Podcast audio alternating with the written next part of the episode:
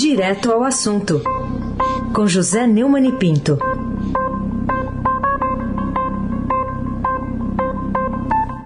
Oi, Neumani, bom dia. Bom dia, Raíssen Abac, Carolina Ercolim, Almirante Nelson e o seu transatlântico no Suez. Afrânio Vanderlei, Bárbara Guerra, Clã Bonfim, Emanuel Alice Isadora. Bom dia, melhor ouvinte, ouvinte da Rádio Eldorado, 107,3 FM. Raíssen Abac, o craque. Neumann, vou começar pedindo para você comentar uma notícia que a gente deu mais cedo, muito preocupante, que o Estadão está destacando hoje. Com UTIs mais cheias, Brasil vê recrudescimento da pandemia, tem estado aí com 96% de ocupação de UTI.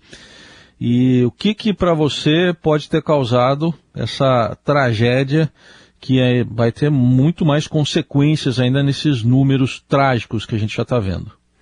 É, meu amigo Raíssa, quando a gente pensa que tudo já passou, a gente vê que algumas coisas não passaram. Por exemplo, as mentiras de é, Fábio Weingarten, é, é, Eduardo Pazuello e a senhora a capitã Cloroquina, é, como é que chama? É, Pinheiro, né? Mayra Pinheiro. Mayra, Mayra, por que, é que não é Maíra, né? Até o nome dela é pronunciado de forma mentirosa. Né? E o Bolsonaro continua fazendo aglomerações, como fez domingo. Ah, nós somos obrigados a assistir piadas como a do Cláudio Castro, governador do Rio, dizendo que o povo é que vai decidir se ele vai ser punido ou não, e do prefeito é, Luiz Eduardo Paes, que disse que não, não é para ficar nesse joguinho. Que joguinho, o, o pai? Ô, Zé Pilantra, Zé Pelintra, que joguinho! Olha, um, um, a média de diagnóstico por dia, que está acima de 65 mil positivos, o acréscimo de 8% em 14 dias, o avanço em registro leva o maior risco de contaminação, 1,12 de internação, ampliando a pressão sobre o sistema e a possibilidade de óbitos. Desde 5 de maio a 19 dias consecutivos, a média móvel de novos registros aumenta a cada 24 horas, só ontem houve mais 74.845 relatos positivos, equivalentes a 32 por minuto. Para especialistas, só não há um reflexo maior no número de vítimas, que ainda assim tem média acima de mil desde janeiro, por causa da faceta mais jovem da pandemia este ano. Enquanto Bolsonaro continuar sua cruzada contra o isolamento social e uso de máscaras, o ex-ministro e a capitã cloroquina mentem na CPI da Covid, o vírus avança sua safra sorrateira e letal, colhendo o colapso para a saúde pública e mais óbitos. Eu quero saber quando esse luto, essa tragédia eh, vai ser extinta, a não ser se se colocar esse presidente na rua, que é o lugar dele, ele não trabalha mesmo. É, Abac. Queria saber de você, é, de o, o, o, título né, do seu artigo foi publicado hoje na página 2 do Estadão, estava até lendo aqui já, e o título é A Tradição da Mentira no Exército Brasileiro. Então, aquela hora de você compartilhar também com o ouvinte do Eldorado.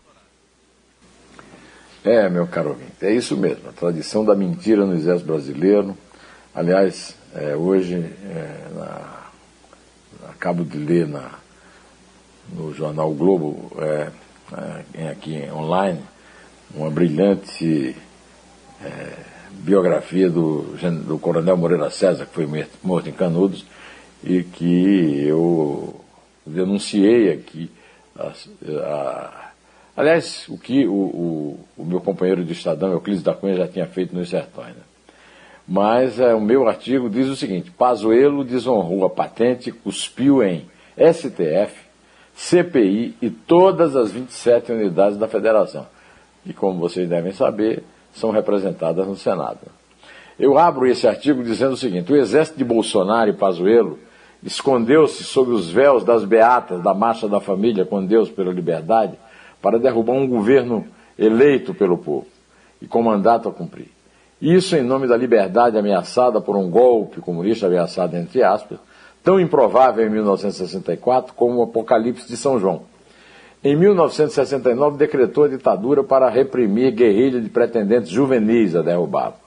E agora é beneficiado pelo, é, pelo teto duplex, né?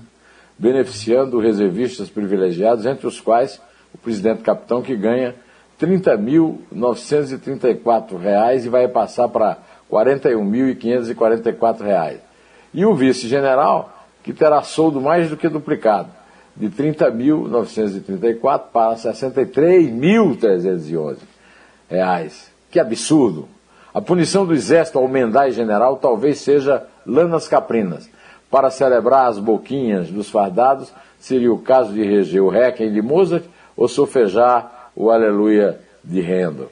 Olha, eu quero também ainda é, lembrar que é, o Bolsonaro, depois de meu artigo já estar escrito, é, ele, sabe o que ele fez? Ele decretou a censura do anúncio que ia ser é, feito pelo comandante do Exército, pelo ministro da Defesa, a respeito da abertura do inquérito do seu gordinho, não é isso? É o, isso. o meu gordinho, né? É como, como lembrou é, de forma é, bastante crítica a Eliane Cantanhede nesse artigo de hoje. Então, Raíssa Abac, já você falou aí, é, é isso, continue aí a, a, o, o, questionário aqui, o, o, o é. inquérito, é. a CPI do Raíssa. E eu peço que responda sobre essa decisão do Planalto. Primeiro, o Planalto negou né, a existência daquele orçamento secreto revelado para o Estadão. E agora mudou a regra, passou para o Congresso a maior parte, o maior poder no orçamento, Neumani. O que, que, é isso? É democracia? Não, não é democracia. Não, não é democracia porque é uma, é uma dádiva, é um presente que o Bolsonaro dá aos ilustres líderes, ilustres entre aspas, né, líderes do Centrão, para poder continuar gozando de impunidade e nós não vermos nenhuma das mais de 100, é, nenhum dos mais de 100 pedidos de impeachment é, serem sequer debatidos no Congresso. Né? E a notícia de hoje é que depois que o Estadão revelou o esquema do orçamento secreto, o clandestino, né, o Bolsolão, o, o tratoraço, o governo editou ontem uma portaria que entrega formalmente ao Congresso a decisão sobre onde aplicar bilhões de reais de recursos do orçamento da União. Esse aqui é o que é chamado assalto à mão desarmada. É como se assaltasse as Forças Armadas que estão aí para garantir o Estado sem armas. O, o, o Exército fez um. O, o, Congresso fez um assalto à mão armada e o Exército não pode defender a União porque o comandante do Exército está de acordo com isso, porque ganha impunidade com isso. Né? No ano passado, o governo desrespeitou regras orçamentárias e repassou um grupo de deputados e senadores a sua responsabilidade de impor onde aplicar ao menos 3 bilhões de dólares, como foi revelado no grande furo que o Estadão deu do Breno Pires, da sucursal de Brasília. A portaria não tem efeito retroativo e não livra o governo de questionamentos pela prática adotada com o orçamento de 2020. O Bolsolão, vamos combinar, é corrupção na veia e o poder do Centrão no comando do Congresso o passo decisivo para o alto golpe do capitão sem noção, cujo ensaio foi feito com a motochata do Rio de Janeiro no domingo. Abac, continue aí o interrogatório da sua CPI, meu relator. Vamos lá, vou mudar agora de assunto, mas assim, o tema não é tão diferente não, só muda o, o personagem, que é o ministro Ricardo Salles, está envolvido numa operação da Polícia Federal, investigação de aí de um esquema de corrupção para exportação ilegal de madeira. Mas o procurador-geral Augusto Aras quer tirar o ministro Alexandre de Moraes desse caso, por quê? Por quê? É uma boa pergunta, não tem que perguntar para ele. Né? Afinal de contas, a Eliane Cantanhede escreveu que o Procurador-Geral da República, Augusto Aras, mandou ontem ofício ao presidente do Supremo Tribunal Federal, Luiz Fux, para afastar o ministro Alexandre de Moraes da investigação sobre exportação ilegal de madeira, cujo principal envolvido é o ministro do Meio Ambiente, Ricardo Salles. Foi alvo de busca e apreensão da Polícia Federal na semana passada com autorização de Moraes.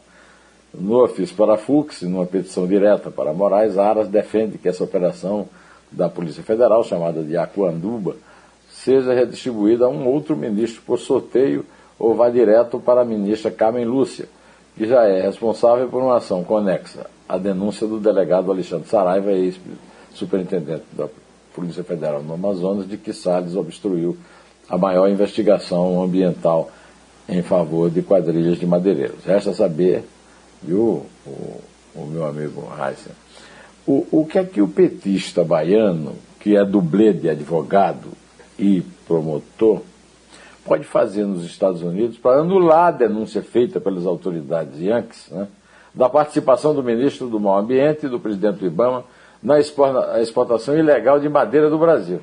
Será que ele vai se deslocar até a Suprema Corte para defender o protegido do Bolsonaro, Ricardo Salles, lá nos Estados Unidos, que foi quem fez a denúncia? Os Estados Unidos é que fizeram a denúncia.